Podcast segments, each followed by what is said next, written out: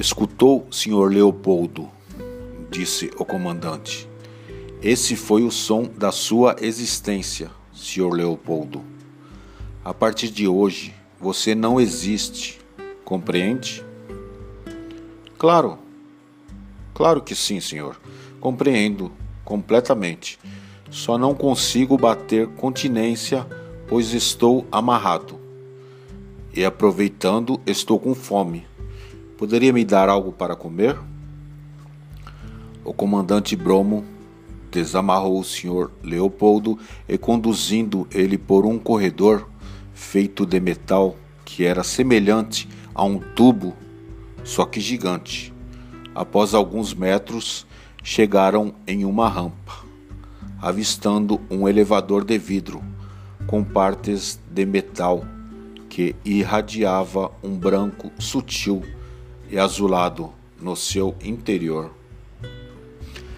Entraram no elevador e uma pequena imagem holográfica salta em frente do comandante, verificando sua mão e em seguida sua íris, ativando assim o elevador. Eles subiram por vários metros pela rocha.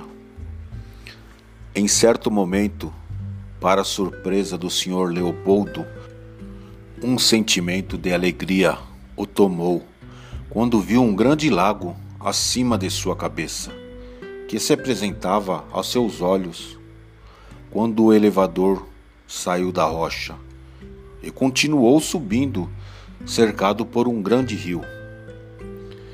Eles continuaram subindo por vários minutos e se podia contemplar a vida aquática do local.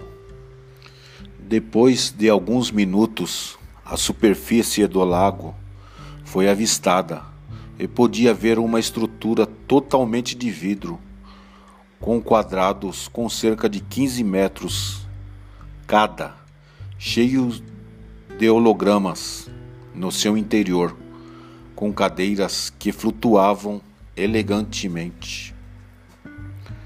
O lugar parecia um grande retângulo no centro, rodeado de quadrados de vidros ao seu redor.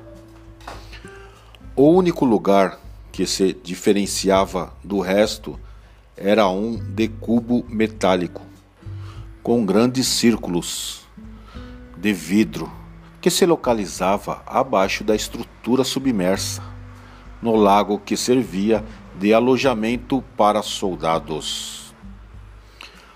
O elevador chega em seu destino e as portas de energia se abrem. Em frente, uma jovem com olhos estranhamente fundos e de cor amarelada. Fixa seu olhar analisando Sr. Leopoldo. Eles foram apresentados pelo comandante Bromo, e ela começou a explicar diversas funções daquela instalação e sem muita conversa disse: Senhor Leopoldo, precisamos que acesse um dos nossos terminais, disse a jovem. Entenda o funcionamento de nossos robôs e tecnologia para podermos criar um protótipo melhorado do seu aplicativo. É isso que espero do Senhor. E é por isso que você está aqui. Compreende, Senhor? Sim, farei tudo o que for preciso. O senhor Leopoldo estava intrigado com o lugar e, após uma longa e exaustiva conversa, ele responde: Tenho algumas perguntas. Primeiro, quando posso comer? Segundo, eu preciso de IDOT, pois ele que programou quase tudo. E terceiro, quem são vocês? Depois de alguma conversa explicações, foi dada a comida ao senhor Leopoldo. Eu, olhando para seu prato com ervilhas e alguma carne enlatada, que não podia ser identificada. Ele começou ali sentado refletir. Considerou ser um dos poucos homens da terra que gostou de ser sequestrado. Pensou ele com um ar de tristeza. Seus pensamentos naquele momento eram: Vivo em casa, com papel de parede desbotado com cheiro de mofo, com fios e circuitos espalhados por todos os cantos sem falar daquela TV de tubo preta e branca na sala. As janelas da casa estão descuidadas e largadas, à própria sorte. Não posso esquecer o jardim, que não floresce nada há anos. Não tenho família, e minha namorada, que mora no número 13, em frente à nova pizzaria, é um pouco bipolar. Claro meu melhor amigo, o Idote, me traz alegria com suas visitas. O senhor Leopoldo, no seu refletir, percebeu que era feliz do jeito dele. Sentiu saudades da sua namorada, mas olhando em volta, o senhor Leopoldo contemplou uma floresta nativa a perder de vista e se lembrou da aula que fez para seus alunos sobre as belezas que podiam encontrar na natureza. Aquilo começou a trazer lembranças de aulas que lecionou todas as quartas durante anos. Como foi bom ensinar!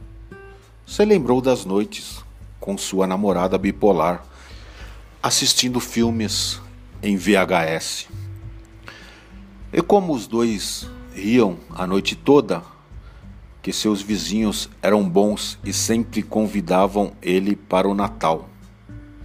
Sendo considerado quase um membro da família, lembrou das noites da pizzaria, onde de vez em quando passava para falar sobre o lado escuro da lua, com o pessoal tornando-o amigo do pessoal, e onde ele conheceu o Rufus. Afinal, não era tão ruim. Percebendo todos os pontos simples mais incríveis de sua vida, percebeu que não queria estar ali, mesmo rodeado de coisas incríveis. O Sr. Leopoldo, por diversas semanas, foi forçado a estudar pela jovem de olhos amarelos. Estudava diariamente a tecnologia do lugar e, no fim, acabou compreendendo parte desta tecnologia.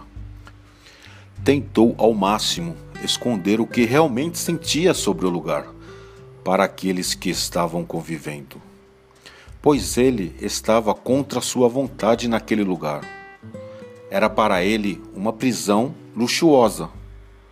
Seus pensamentos eram tentar entender o lugar e sua tecnologia. E à noite, antes de dormir, criava planos de fuga. Alguns meses se passaram e agora o senhor Leopoldo tinha conhecimento que se encontrava dentro daquela misteriosa organização chamada a Grande e Segunda Ordem Cálice. Nome explicado para ele pela jovem de olhos amarelos. O interesse desta organização não era pelo aplicativo em si, mas pela frequência sonora produzida pelo aplicativo, que foram captadas por humanoides criados pela ordem e eram chamados de satebes. Em um dia, depois de ter conhecimento de todos estes fatos, o Sr. Leopoldo começou uma conversa com a jovem de olhos amarelos enquanto digitava alguma coisa em um teclado holográfico. Senhorita de olhos amarelos, gostaria de saber mais sobre a ordem. Já trabalho algum tempo para vocês. Eu gostaria de saber mais sobre vocês, disse Leopoldo. Bom, assim que terminarmos com o satélite lunar, posso lhe explicar alguns pontos, disse a jovem. O cientista e a jovem estavam monitorando e ajudando terminar a estrutura criada artificialmente de um satélite com alguns quilômetros de diâmetros que estava oculto na Lua. O Sr. Leopoldo foi privilegiado em ter pisado na Lua. Foi um momento em que ele ficou paralisado por horas. Quantos humanos tiveram na Lua? pensou ele. Poderia lhe chamar de Z, minha jovem, pois chamar pelo seu número de série é estranho. E sejamos sinceros, é um tanto extenso seu número de série. Não é mesmo? E ficar chamando você de olhos amarelos é um tanto estranho. Estamos de acordo? A jovem aceitou ser chamada daquela forma. E estranhamente iniciou-se uma pequena conexão entre os dois. Bom, vou te explicar o que é um SATEB. Enquanto movem o satélite para sua nova posição. Creio que isso vai demorar algumas horas. Certo, estou escutando. Prossiga, antes que eu durma com essa conversa, disse o senhor Leopoldo.